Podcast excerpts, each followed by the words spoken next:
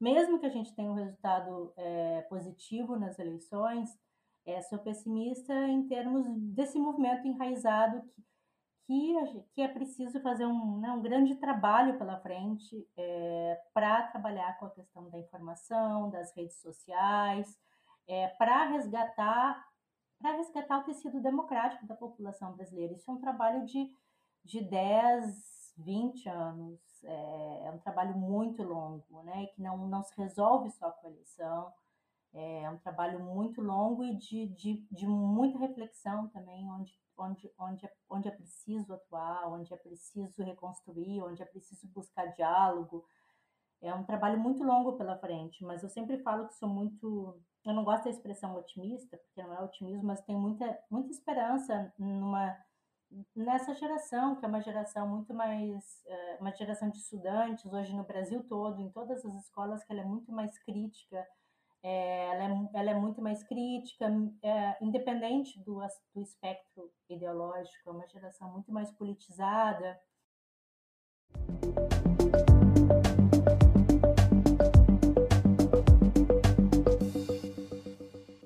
Olá! Hoje tenho a alegria de receber aqui no Espaço Recíproco a Rosana Pinheiro Machado, que é atualmente professora do Departamento de Ciências Políticas e Sociais da Universidade de Bath, no Reino Unido. Ela é formada em Ciências Sociais pela Universidade Federal do Rio Grande do Sul, em 2002, doutora em Antropologia pela Universidade Federal do Rio Grande do Sul, em 2009.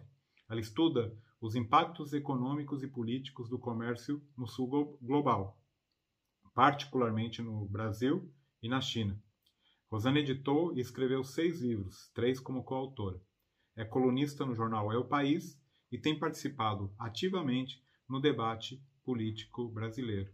Rosana, obrigado pela tua participação. É uma felicidade receber você aqui. Eu queria já começar a te perguntar sobre a China. Você tem a China como um dos principais temas de pesquisa.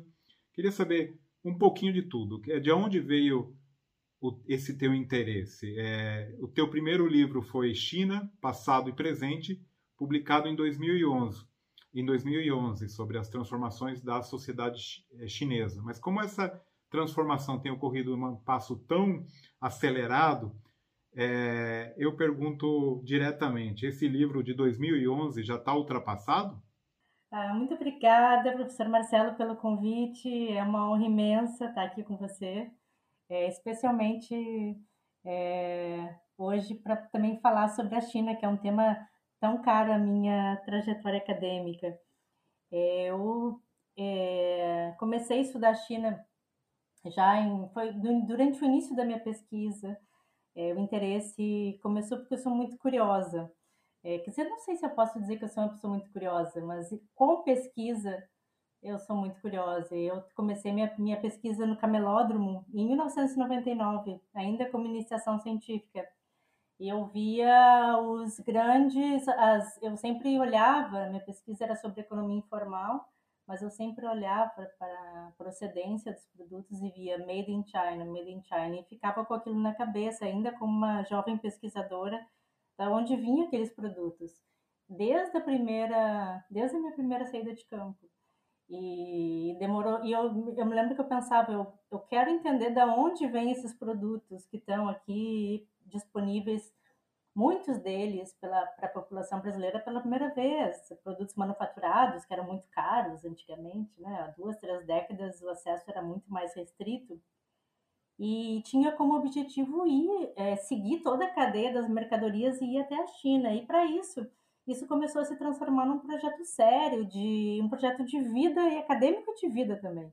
E aí isso envolveu com que eu estudasse o chinês, em dois, começasse a estudar chinês em 2002, e me preparando, depois fiz pesquisa durante com a comunidade, com a comunidade chinesa no Paraguai, e depois fui para a própria China, morar na própria China, é, fazer pesquisa nas fábricas. Isso, e depois já, já tinha ido algumas vezes a congressos, eu já estava no doutorado, e a China, então, ela, ela, começou com a curiosidade de uma jovem, uma jovem pesquisadora de iniciação científica, quando eu tinha 20 anos, e foi crescendo como projeto de mestrado e doutorado até que eu chegasse à China estudando já o chinês há bastante tempo, é, via os cursos oferecidos pela universidade e, e aí escrevo dois livros paralelamente. Um primeiro que é o Made in China, que é a minha tese de doutorado, que é, um, que, que é uma tese que foi premiada pela Unpox, é uma tese que ganhou o grande prêmio CAPES de tese,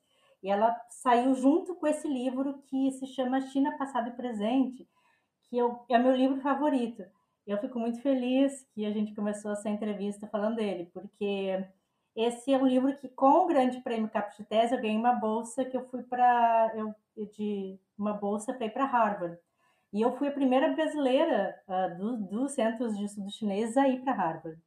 É, e e para o Centro de Estudo Chinês. E o centro tem mais de 120 anos.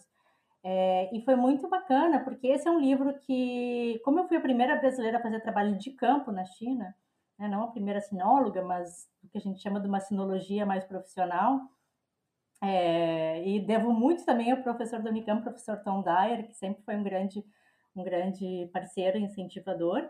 E ele e então fiz esse livro que era ao mesmo tempo uma necessidade que eu via de que não tinha, não tinha nada sobre o sobre nada não, tinha muito pouco. Hoje já tem muita coisa, mas tinha muito pouco sobre história da China para um público brasileiro. E esse livro, então, é, respondendo a tua última pergunta, ele é um livro que até até o século XX ele está atualizado. É, Estou fazendo uma segunda edição agora provavelmente sai pela LPM. E, e, eu vou ter que refazer eu vou ter que refazer toda a parte final, porque ele está muito desatualizado, a última parte, não desatualizada, falta muita coisa. A China, é, é, esse livro foi escrito em 2010, então, durante esse meu pós-doutorado, é, e que algumas coisas estavam acontecendo ainda, era bem o auge da transição daquilo que eu tinha escrito no meu outro livro, que é o Made in China, que era muito sobre pirataria, sobre a produção de produtos vagabundos, e nessa época a China já estava fazendo a transição para os grandes programas Made in China 2025, grandes programas de inovação, inteligência de, de criação de, de incentivo a, a, patentes, a propriedade intelectual, a inteligência artificial. A China já estava fazendo a sua transição tecnológica e o livro ainda para muito nessa transição. Hoje eu teria que é, escrever não só sobre a revolução tecnológica que a China passou e, e, sobre o próprio combate a esse modo made in China. Made in China, eu digo, esse modo de produção de mercadoria baratas, que foi o primeiro grande modelo de desenvolvimento da China pós-Mao, e como ela tem superado esse modelo mas também, também quero trazer muito nessa, nessa versão que eu estou escrevendo sobre os movimentos sociais, pelo, não, não chamaria movimentos sociais, mas, mas certamente gostaria de trazer a ação coletivas, né? os novos grupos, movimentos, é, as, as lutas feministas, LGBTs, os movimentos trabalhistas. Também gostaria de, de atualizar sobre essa coisa mais latente da China, dessa nova China também, que não só que versa sobre ciência e tecnologia, mas também sobre sobre contest, sobre novos grupos que contestam e se expressam. E tudo o que aconteceu agora recentemente em Hong Kong, todo essa, esse movimento que de fato está ocorrendo, que é bem interessante. E você justamente mencionou aí que você estudou e teve esse interesse aí pelo contrabando, mercado ilegal e as suas consequências nesse eixo China, Paraguai, Brasil. É, eu queria saber um pouco qual é o tamanho dessa economia informal que é abastecida por o que aqui a gente chama de sacoleiros, né? Como isso afeta as relações entre esses países? E uma terceira questão é se a chegada dos players gigantes, tipo AliExpress, né, que, que fazem essa conexão direta, afetam de algum modo essa dinâmica. Ah, eu não saberia precisar o número, porque justamente por ser economia informal, é, é, sempre muito difícil de dar uma precisão e de, de, de, contabilizar, porque é, era um mercado, eu digo era porque mudou profundamente. Eu vou responder a primeira e a última pergunta meio juntas, porque hum, era um mercado é, de proporções gigantescas e que eu desconheço, é, eu desconheço um, como que a gente pode quantificar o que era aquele mercado? A gente tem né, números sobre, evidentemente, sobre a economia informal no Brasil, que em determinados momentos chega, atinge grande parte da população nos anos 90, 50%, depois esse número cai, tem a sua maior queda, no maior número de, é, de taxa de emprego durante, durante o crescimento econômico na era Lula, é, sempre, uma, sempre uma grande parte da população trabalhando na economia informal, e na economia informal até, eu diria, 2006, a importância do contrabando, é, das mercadorias que vinham do Paraguai, não só como contrabando, algumas, muitas vinham legalizadas também, era gigantesca, mas as pessoas entravam e saíam conforme entravam e saíam do mercado de trabalho, muito difícil quantificar. Mas o que eu posso falar sobre a importância disso? Isso marcou uma era no Brasil fundamental. Primeiro, em termos de acesso ao consumo, na, num período nos anos 90 e 80 em que esses bens eram raríssimos, então a maioria da população brasileira teve seu videocassete via Paraguai. É, as pessoas não tinham o seu radiofone, como diziam, né, via Paraguai. Todas essas mercadorias que eram chamadas mercadorias é, importadas é, a, a China tem um papel muito grande é, nesse, nesse mercado. E, e, mas eu acho interessante isso quando você pergunta também sobre as relações dos dois países, porque nunca foi também uma relação oficializada. É o tipo de globalização que sempre foi por baixo, sempre foi informal. A, a China, ela foi, ela entrou no Brasil é, como um grande parceiro comercial muito antes de a missão Lula e a missão Dilma de transformar a China num quando, quando os dois países não eram emergentes, quando os dois países não eram BRICS, e já era parte, o Made in China já era parte da nossa vida. Então, e também teve um papel muito importante para segurar a vida de milhões de pessoas, milhões e milhões de brasileiros e brasileiras que é, trabalharam por anos na, na, economia informal através, por meio desse mercado, não só os sacoleiros atravessando, mas toda essa rede que empregava hotelaria de, em todo o Brasil para os sacoleiros, restaurantes para os sacoleiros no Brasil todos, todos os camelódromos, que é um universo gigante de milhões de trabalhadores que se beneficiaram de uma cadeia imensa na economia informal e que sustentou o Brasil de grandes crises, de fato, de grandes crises de desemprego. É, e, mas isso mudou muito, mudou muito por várias razões e uma delas é o que você já, já trouxe aqui. É, as coisas mudam completamente primeiro quando o Brasil é, o Brasil é colocado na chamada Priority Watch List do Washington, que é que tira o Brasil das, das listas preferenciais de exportação numa, numa grande campanha de Washington e dos Estados Unidos contra a pirataria. A China também é colocada nessa lista, só que a China tinha poder de produção, a China simplesmente ignorava continuou com seu modelo, impondo seu ritmo. O Brasil teve menos poder de barganha e vai para cima da, da, do Paraguai com muita força. Praticamente fecha a fronteira. Aquele mundo da ponte da amizade, as pessoas que são mais jovens aqui que estão nos assistindo, né, estão nos ouvindo, talvez nem saibam do que a gente está falando, mas o mundo da ponte da amizade é um mundo é, gigante que fez parte da, das nossas vidas por muito tempo, de, de, de nosso imaginário, de da vida de, de toda a população brasileira. Isso fecha, porque há um grande trabalho de de fechamento da fronteira, é, de fechamento da fronteira Brasil-Paraguai, se torna impossível para o Paraguai, todos os sacoleiros do Brasil. E aí duas coisas novas acontecem. O primeiro é a entrada dos grandes gigantes via internet, e o segundo é que São Paulo vai substituir esse lugar do Paraguai. Então, ao mesmo tempo, e as duas coisas hoje combinam, porque tem muito trabalhador que ainda não consegue é, acessar como comprar via, via ou importar via, ou, é, via grandes lojas e grandes sites chineses. É, então, muitos vão comprar direto dos sites, é, muitos vão comprar direto ainda do camelô, da lojinha, e esses, essas pessoas vão buscar as mercadorias em São Paulo. Então, hoje a gente tem dois modelos é, um que é o consumidor que compra direto dos grandes sites e outro é os consumidores que vão comprar de comerciantes sacoleiros que agora vão para São Paulo e não mais ao Paraguai.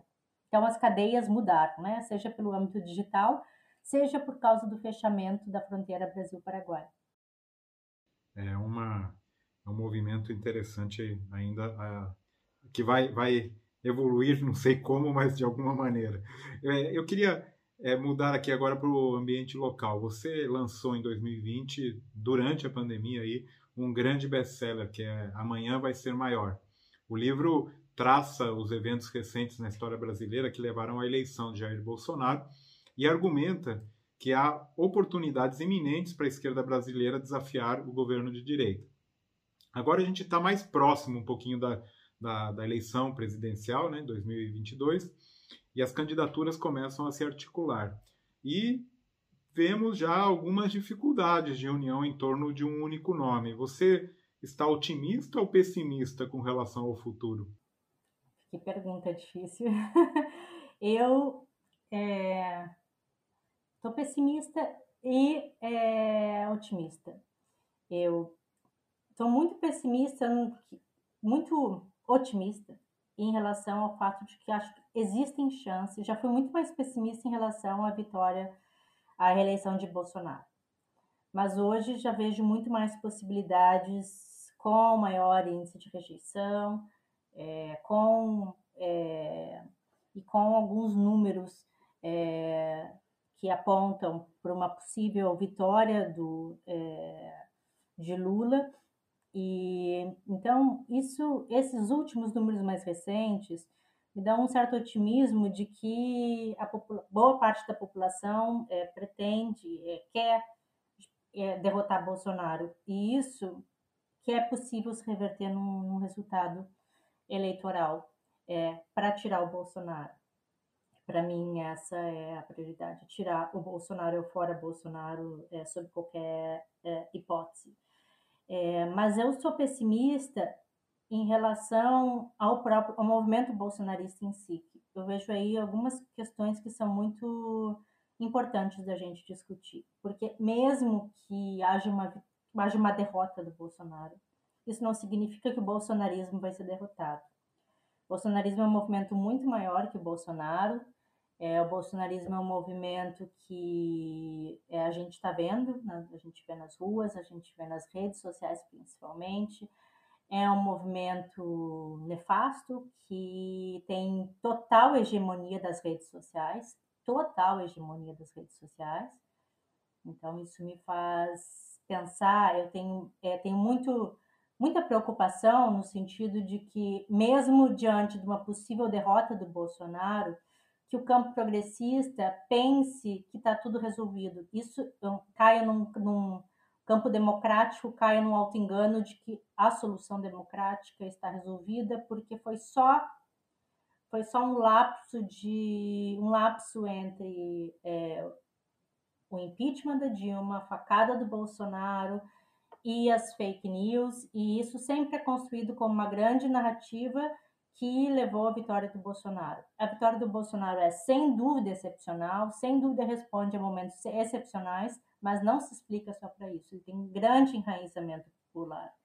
Então, eu, tenho, eu, sou muito pessimista em termos de, mesmo que a gente tenha um resultado é, positivo nas eleições, é, sou pessimista em termos desse movimento enraizado que, que, que é preciso fazer um, né, um grande trabalho pela frente é, para trabalhar com a questão da informação, das redes sociais, é, para resgatar para resgatar o tecido democrático da população brasileira. Isso é um trabalho de, de 10, 20 anos, é, é um trabalho muito longo, né, que não, não se resolve só com a eleição, é um trabalho muito longo e de, de, de muita reflexão também, onde, onde, onde, é, onde é preciso atuar, onde é preciso reconstruir, onde é preciso buscar diálogo.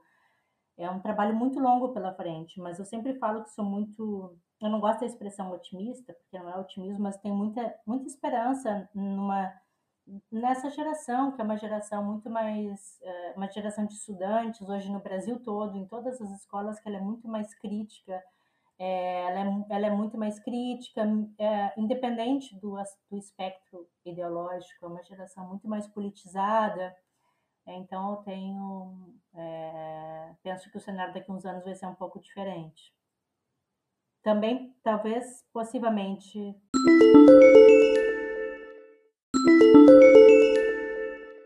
Positivamente. Então, justamente nisso, eu preparando o roteiro, continuando nesse assunto, né? É, eu vi uma entrevista tua no jornal Zero Hora em 2018, hein? que você disse, o Brasil vai ser uma vai ter outra sociedade daqui a 10 anos e vai ser muito melhor.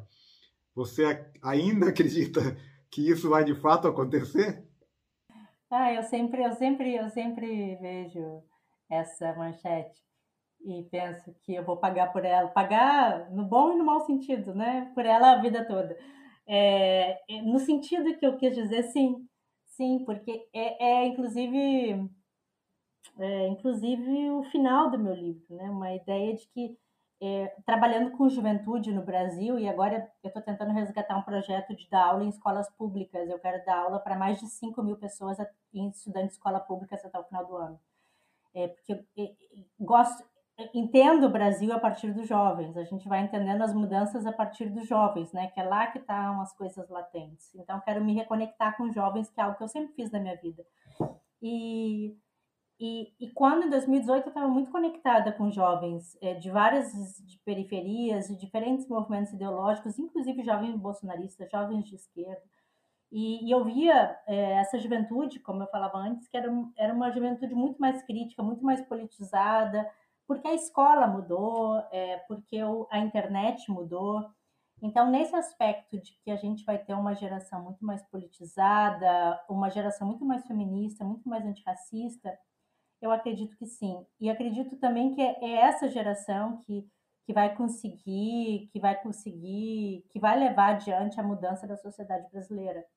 Acredito não. Obviamente será, porque eles vão crescer e a gente vai envelhecer. Então, evidentemente, serão eles.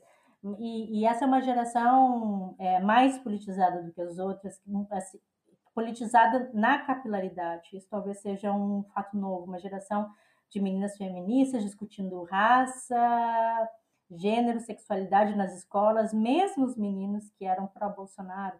A gente tinha um tipo de discussão em sala de aula e de vitalidade dessas questões que, é, que, é, que de fato a gente vai ter uma nova sociedade é, no Brasil. Agora, agora é a grande questão, e eu sempre, eu sempre coloquei no livro também, eu termino o livro com essa discussão dizendo que nosso foco tem que ser nessas pessoas, nesses movimentos, nas coisas que a, nas coisas que a gente tem de bom no processo democrático brasileiro e focar em focar nisso como como formas de fortalecer os meios de saída. Eu nunca tive uma narrativa totalizante de que o futuro seria brilhante, seria lindo, né? mas de que esses grupos são a nossa saída democrática, esses grupos são a vitalidade da renovação da democracia brasileira é, e que a gente precisa ter um projeto para essas gerações também, porque não adianta a gente só dizer, ah, o futuro vai ser mais bonito com a rapaziada, porque isso é injusto com eles.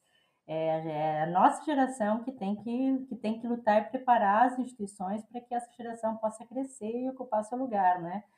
Mas então, eu também nunca gosto de narrativas totalizantes se o futuro vai ser melhor ou pior. O futuro vai ser melhor e pior, porque a história é feita de fatos com vitórias e derrotas, com aspectos melhores e piores, mas certamente esse é o lado positivo da sociedade brasileira, assim como eu acabei de dizer que tem coisas que feridas que vão ficar abertas por muitos anos, muitos anos e talvez piorem, porque esse buraco que a gente entrou das fake news, da desinformação, melhor dizendo, é um buraco muito profundo.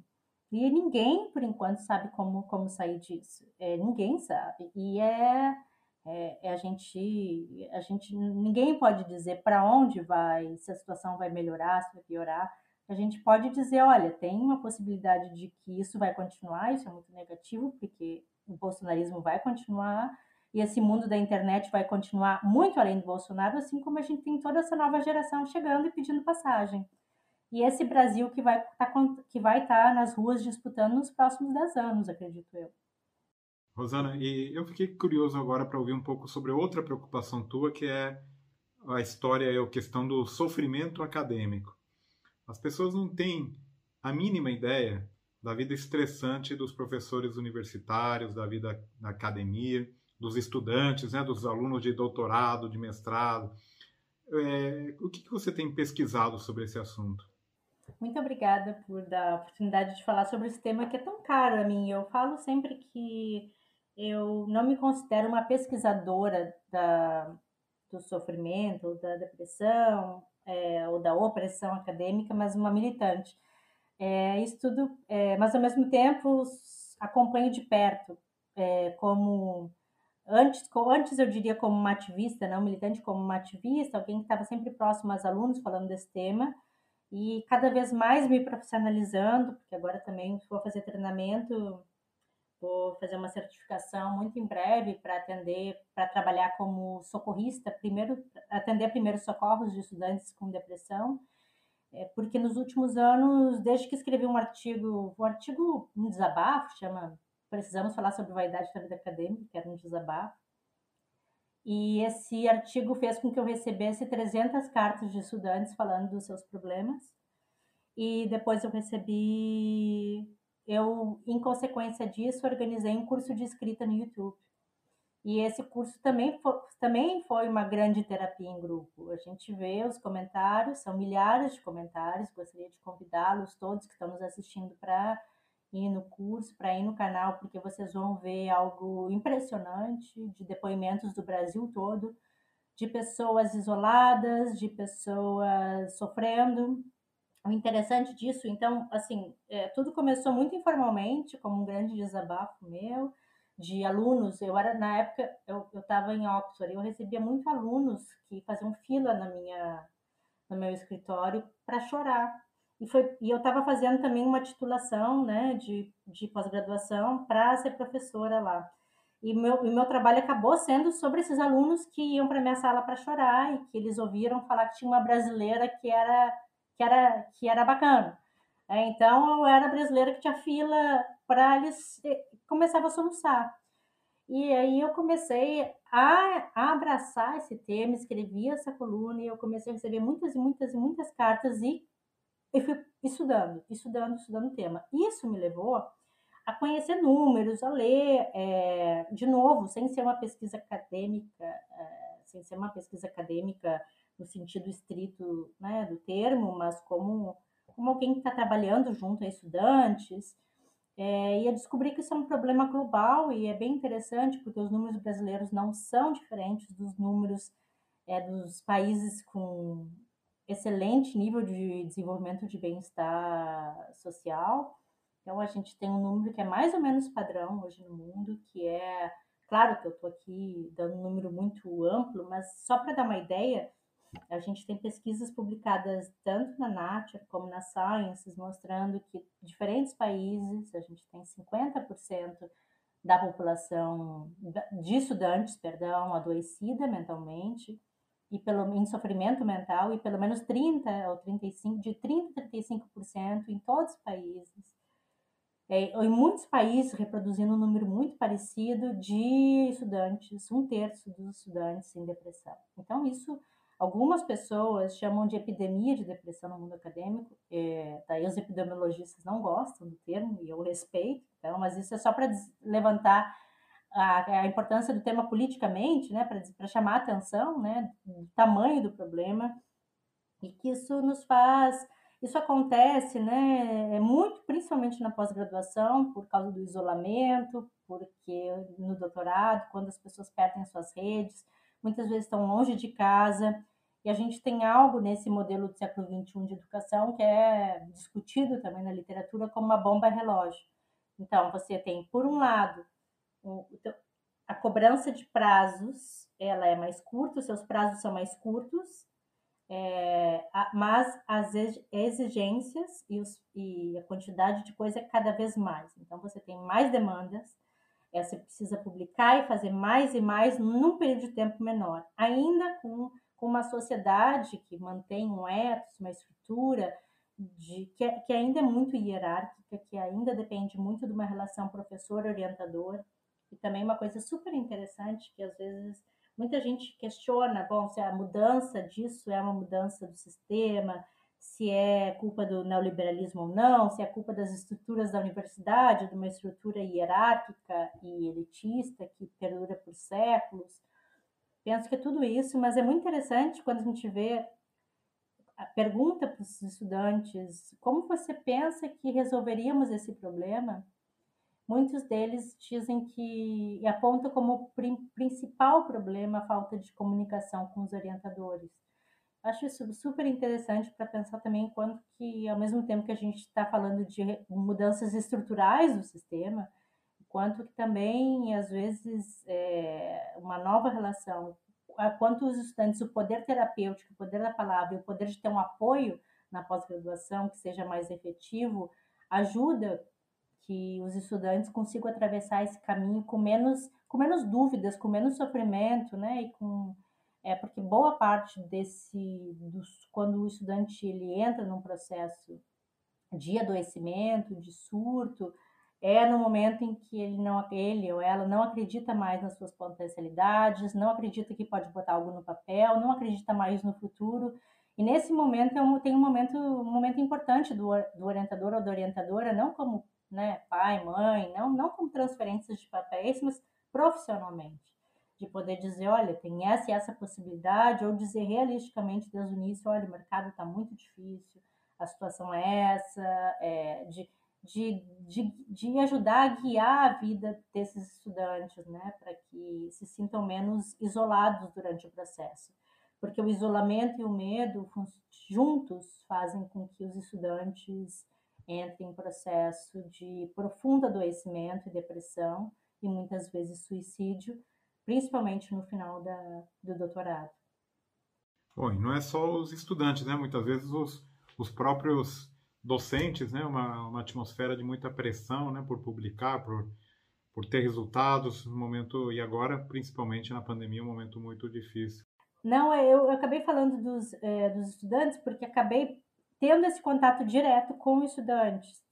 E, e, aí também depois eu fiz alguns trabalhos junto com a, algumas falas com a Associação Nacional dos Estudantes, e hoje a minha formação administrativa, para aquilo que eu chamava informalmente de ativismo, e agora se transformou num cargo administrativo, é sempre com auxílio ao estudante, mas inclusive foi na Unicamp que eu tive um dos, um dos debates mais interessantes de professores me relatando, falando sobre a quantidade de remédios é, de quantidade de remédios que os professores tomavam para lidar com a quantidade de pressão, a quantidade de medicamentos de adoecimento entre professores, sem dúvida.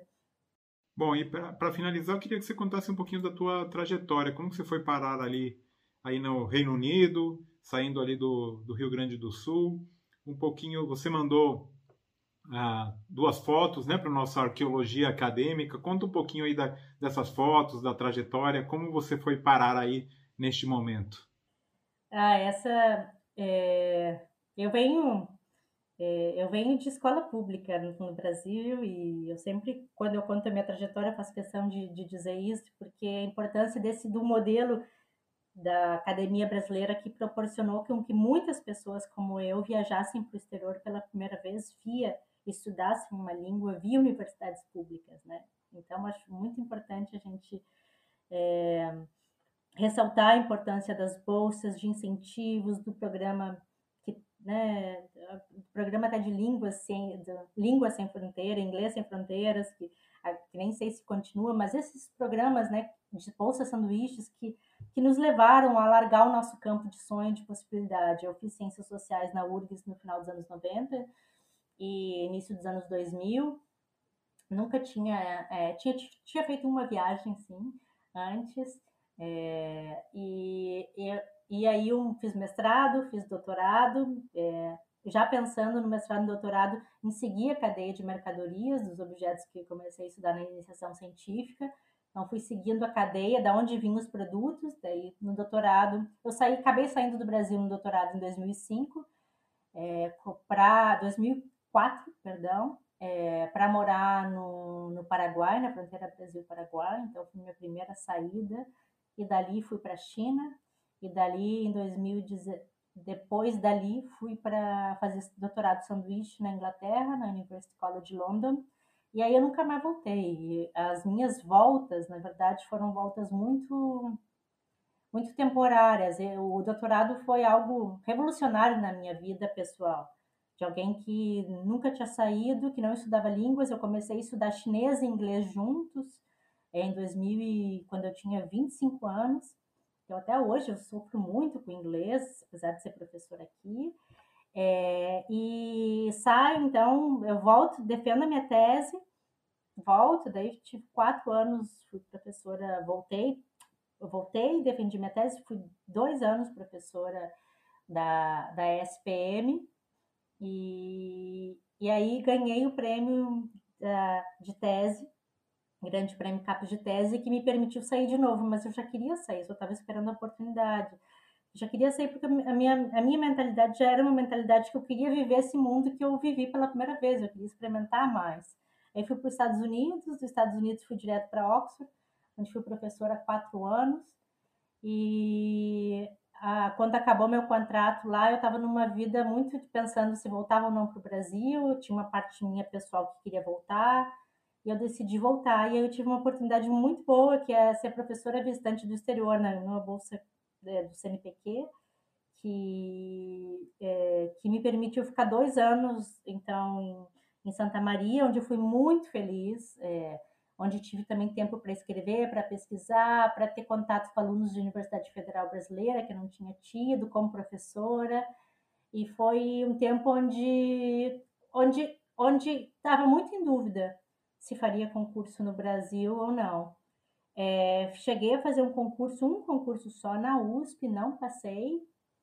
É, e, e, acabei daí fazendo concurso para cá é, uma vaga permanente. Agora já estou aqui quase há dois anos. Então já é meu terceiro momento de Inglaterra, já são seis, já são agora quase sete anos de Inglaterra somando tudo. E, e, e eu acho isso muito doido, porque é, há pouco tempo eu nunca tinha saído do Brasil e agora já tenho tanto tempo de Inglaterra e onde, onde já é parte da minha vida a vida docente britânica. É, mas muito vinculado ao Brasil, muito vinculado aos estudantes brasileiros sempre. Tem uma vida. É, o fato de eu ter feito a minha formação no Brasil, meu doutorado no Brasil, e ter sido uma estudante que eu amava o que eu fazia, eu amava o doutorado, eu ia em todos os congressos, eu ia em todas as AMPOCs, ABAs, etc. É, a minha vida ela é completamente enraizada à, à vida acadêmica brasileira e nunca vai mudar, nunca. Eu faço banca uma vez por semana no Brasil e estou sempre em contato com os estudantes e eu acho isso uma coisa muito muito bonita que eu consegui construir que é eu tenho uma vida já enraizada aqui mas ao mesmo tempo mas ao mesmo tempo muito ainda vinculado ao Brasil e acho que vai seguir assim por muito tempo. Confuso horário daqui. Então Rosana e, e essas fotos que você mandou é, conta um pouquinho delas não é fácil encontrar fotos, né? O pessoal de hoje que tem celular acha que é fácil a gente encontrar fotos, né, de antigamente, mas não é tão fácil, né? Ainda mais imigrante, né? Porque a gente migra com uma malinha e daí a gente né? nunca sabe como, quantas malas vai trazer e as fotos ficam sempre na casa dos pais. E é sempre aquele momento de voltar para casa e olhar as fotos. Essas são fotos que eu mandei que eram fotos impressas. É são eu mandei duas fotos uma uma que eu que, que é, eu, eu mandei as fotos e pensando em momentos altos né da, da minha da minha trajetória acadêmica o que, que era o melhor da minha graduação e aí eu pensei na no trabalho de campo. Também era porque eu tinha mas é, é, resumindo acho que elas são um resumo da nossa conversa hoje porque a, uma, a, uma foto é eu com 19, 20 anos, na minha primeira saída de campo, com os meus interlocutores, que depois foram meus interlocutores no Camelódromo de Porto Alegre, eles foram meus interlocutores por por cinco, seis anos, a maioria ainda, é, ainda é, essas pessoas ainda são minhas amigas, muitas faleceram, mas essas pessoas eu devo tudo a elas da minha, da minha carreira, tudo que eu consegui, tudo que eu falei que, que foi vindo na minha, na minha, na minha vida, é, que eu fui conquistando junto com essas oportunidades que eu tive de bolsas, né, de, é, de orientação, de, é, foi junto com a, com a, generosidade dessas pessoas. E aí a outra foto sou eu, é, sou eu atravessando a fonte da amizade pela primeira vez no, no mototáxi, atravessando, fazendo trabalho de campo que eu acho que hoje, se, se uma orientanda minha diz, eu vou fazer trabalho de campo numa fronteira internacional, que é considerada a mais perigosa do mundo, e para estudar contrabando, o sistema de ética da minha universidade hoje não deixaria. eu não sei como eu fiz aquilo. Então, é, é, é uma coisa, hoje eu acho uma loucura, mas é de algumas loucuras que saem as melhores coisas. Mas Hoje, é, hoje eu penso um pouco diferente. Hoje, quando eu tenho muito mais consciência feminista do tipo de problema que eu estava me colocando, mas naquela época eu, eu não pensei sobre isso, mas por sorte eu tive um trabalho de campo muito feliz, porque graças àquelas pessoas que mostrei na outra foto, que sempre me deram proteção, sempre fui com pessoas muito honestas, muito generosas e que me mostraram esse mundo pela via da importância do trabalho para essas pessoas. E, e eu, e eu selecionei essas fotos de trabalho de campo porque eu comecei, a, a minha faculdade se funde com a minha pesquisa, porque eu sou, eu fui pesquisadora de iniciação científica desde o primeiro ano. E toda a minha graduação foi focada nesse trabalho. Muito legal. É, pra, eu queria que você recomendasse algum livro, série, filme, é, é, programa, podcast, programa do YouTube, qualquer coisa que vier aí na sua cabeça. Ah, eu, eu tenho, eu tenho uma recomendação, sim.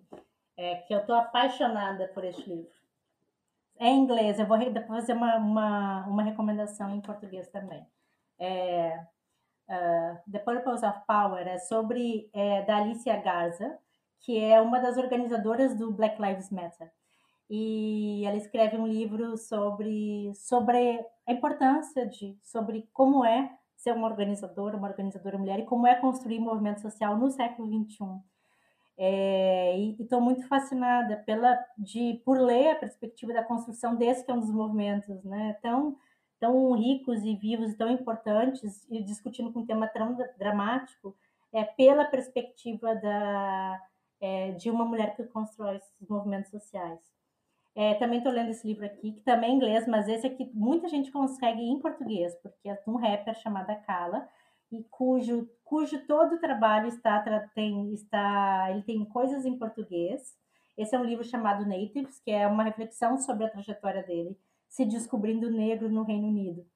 E, e o Akala, que, que é um rapper negro, é crítico, é, ele tem muitas, muitos dos vídeos, ele é muito pouco conhecido no Brasil, ele é muito conhecido no Reino Unido, mas muitos dos vídeos deles, todos, a maioria dos vídeos a gente encontra, a gente encontra é, legenda e tem muito, tenho pensado muito também é, no Brasil lendo esse livro, mas também queria recomendar rapidinho o próprio canal que eu organizo, para quem não conhece, que é o de escrita acadêmica, que não é a minha autopromoção, porque o curso ele foi feito com 15 professores é, e que tem sido um sucesso e a gente vai agora lançar um curso de metodologia científica com pesquisadores brasileiros de todas as áreas, curso totalmente gratuito e que tem também uma função terapêutica, porque as pessoas junto assistindo assistindo é, os vídeos vão compartilhando as suas dúvidas, suas angústias, as pessoas vão se encontrando.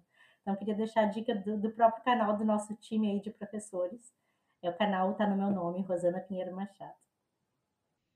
Muito legal. Bom, para finalizar, um ping-pong rápido, Rosana, porque eu já tomei teu tempo aqui demais. É, a tua melhor e a tua pior lembrança da graduação? A melhor são as da iniciação científica. É, quando eu fazendo pesquisa no salão de iniciação científica, preparando trabalho, é, e o tempo antes da universidade, antes da aula, adorava as aulas, mas o tempo antes da aula que a gente passava no Bar do Antônio, no Campus Vale, tomava um cafezinho, se encontrava, é a melhor recordação que eu tenho do dia a dia. A pior, a pior foi quando uma professora me humilhou. É, ela disse no primeiro semestre que eu tinha problemas cognitivos e não sabia escrever. Falou para frente da, na frente de toda a turma, que de um jeito muito humilhante. E aquilo, eu tive a sorte de, de buscar não acreditar naquilo, mas aquilo também poderia ter destruído a minha autoestima e, e até, minha carreira, até a força que me levava adiante na minha carreira. E uma aula inesquecível? Ah, as aulas de filosofia do professor Pertilli aulas que ele falava por duas, todas as aulas dele, a gente amava. Ele ficava duas horas falando sobre Locke, Platão, e a gente amava. E ele ganhava a turma só falando, só com o poder das palavras. Um político que você admira, uma política que você admira? Evidentemente, Marielle Franco. E atuando hoje no Congresso, é... Marielle Franco, uma maior inspiração para toda uma geração, para mim, e seguindo o trabalho da, do Instituto Marielle Franco, pela Aniele. E hoje eu me eu gosto muito do trabalho e das posições do Marcelo Freixo. E, finalmente, qual é a sua grande habilidade que você tem, mas não está no seu currículo? eu só sou uma acadêmica. Eu sou, eu sou horrível. Ah, é, eu, eu gosto. Eu, bom, tem uma que, que, eu, que eu posso falar que as pessoas gostam menos, cada vez menos, que eu sou uma ótima churrasqueira, uma ótima gaúcha churrasqueira profissional, mas as pessoas são cada vez mais vegetarianas, então tem, não tem ninguém para compartilhar a minha habilidade. E eu sou apaixonada por decoração. Sou também completamente. Meu hobby é decoração. Adoro. Me descobri uma decoradora. Seria uma decoradora, talvez, hoje. Muito legal. É muito bom sempre ter um hobby, uma ocupação que tire um pouco né, do nosso dia a dia, é, que é tão estressante. Obrigado, Rosana. Uma, ótimo conversar com você. Foi um prazer. Parabéns aí por todo o teu trabalho. Muito obrigada, professor. Foi um prazer imenso conversar hoje com você.